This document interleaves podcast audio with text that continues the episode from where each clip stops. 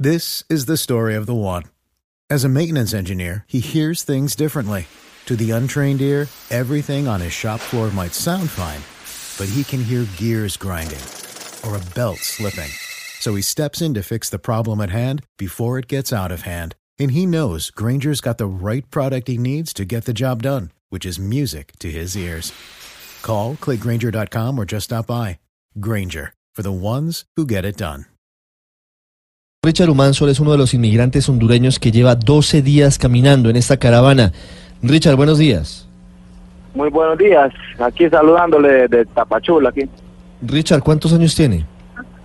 27 años. ¿Y por qué decidió sumarse a la marcha? Pues la realidad de la cosa es que la situación de nuestro país está muy mal. Este, la situación política, económica, bueno, legalmente está mal todo, la realidad. Sí. Pero ¿qué los lleva, o en, el caso específico, qué lo lleva a usted a tomar la decisión de dejar su país y empezar una caminata a Estados Unidos? Eh, lo que los lleva es que prácticamente la misma situación que estamos viviendo acá, estamos pasando aquí también, porque allá nos toca aguantar hambre y de repente no tenemos ni ropa, ni cómo subsistir a nuestros hijos, y todo ese tipo de situación, o sea que nosotros no tenemos una estabilidad y una buena vida para poder salir adelante allá.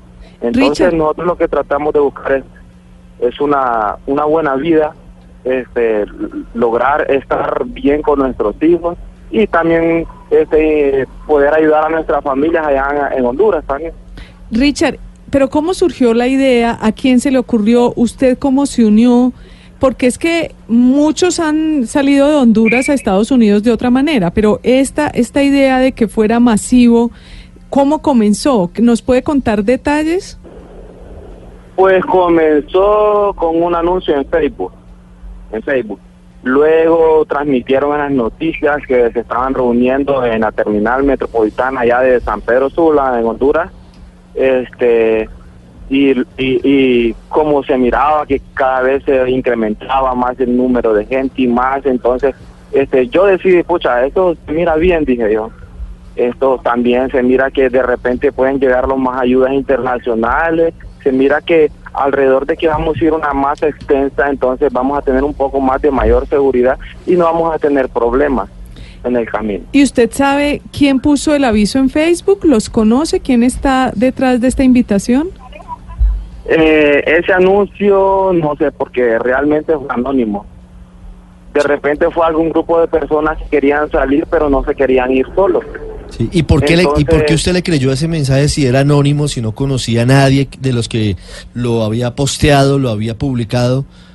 ¿Por qué decide sumarse? Porque alrededor, eh, eh, por, como les digo, yo vi en las noticias que se estaba formando ese gran grupo entonces uno estaba incrédulo, uno no sabía, no sabía ni, ni qué pensar ni todo eso. Entonces al ver la cantidad de personas que se estaba sumando, entonces, entonces yo tomé la determinación y, decidí irme para allá. Sí. ¿Se fue solo o con su familia? Eh, me, eh, con, me, me vine con mi cuñado y mi sobrina. ¿Y a dónde quieren llegar? ¿Hasta dónde? Pues, este, yo realmente, en mi punto personal, yo voy a llegar hasta donde pueda llegar yo a sentirme este, eh, en un punto de que pueda, pueda trabajar tranquilamente, que tenga un poco más de seguridad y estabilidad para poder ayudar a mi familia en Honduras. Richard, eh, hay unos unas condiciones que se deben reunir para aplicar al asilo. ¿Ustedes están siendo asesorados? ¿Tienen claro cómo es el procedimiento cuando lleguen ya a la frontera sur de los Estados Unidos?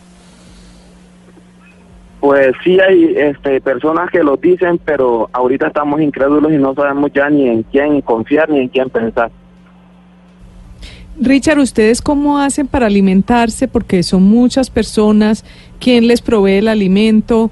¿En dónde descansan? ¿Cómo funciona esto operativamente? Bueno, este, en cuestión del alimento, este, las personas aquí o organismos internacionales, nacionales, colaboran y ellos nos brindan ayuda y nos dan comida. En cuestión de ya dormir, dónde quedarnos, este, buscamos lugares así como casas de migrantes o lugares, iglesias así católicas donde nos puedan ayudar y darnos un lugar donde podamos quedarnos. Sí, pero ¿no está garantizada la comida, el alimento? ¿Ustedes dependen de, de la gente que está cerca y se solidariza? Es correcto, la, el, el alimento no está garantizado, o sea que si no nos eh, si no nos dan comida, pues nos toca ver cómo le hacemos, inclusive hasta tenemos que pedir para lograr este hacer el gusto del hambre. Sí, Richard, si ustedes saben que Trump va a ser muy agresivo al momento de tratar de detenerlos, ¿por qué se exponen? Pues realmente sabemos que va a ser un camino largo sabemos que va a ser un camino difícil, pero este no, prácticamente no nos estamos exponiendo, porque la misma situación que estamos viviendo aquí, estamos viviendo en Honduras. Prácticamente ya se convierte en una costumbre, la inseguridad que hay en Honduras. Este, eh, este, a cada momento asaltos que mm, eh, hasta inclusive la, los mismos policías lo intentan intimidar a uno, este, lo agreden. Entonces realmente de repente eso ya es como como decir este este, este ya no sentiríamos ya no se siente mucho porque ya hemos vivido esto allá en Honduras una pregunta final, Richard. ¿Ustedes van a pasar como sea la frontera con eh, Estados Unidos, entre México y Estados Unidos? Eh, ¿Como sea van a llegar a, a, Norteamérica? Es que como punto legal nosotros no tenemos llegar a la frontera de, de Estados Unidos. Este, de repente una parte se queda aquí en México, otra parte se queda allá en Estados Unidos, inclusive pueden llegar a otra parte de allá a Canadá o Alaska, donde se pueda. Nosotros lo que estamos buscando es este, unas buenas condiciones económicas donde podamos ayudar a nuestra familia y podernos sostener nosotros mismos también, porque la calidad de, eh, vida en Honduras está pésima, está mal. Y la verdad es que el salario que nosotros tenemos allá no nos ajusta ni para nosotros ni mismos para comer nosotros mismos, este, peor para ayudar a nuestra familia. Los altos índices de, el combustible, este, la canasta básica, todo está caro, inclusive la energía eléctrica le están subiendo, a cada momento le están subiendo el, el, el, el costo.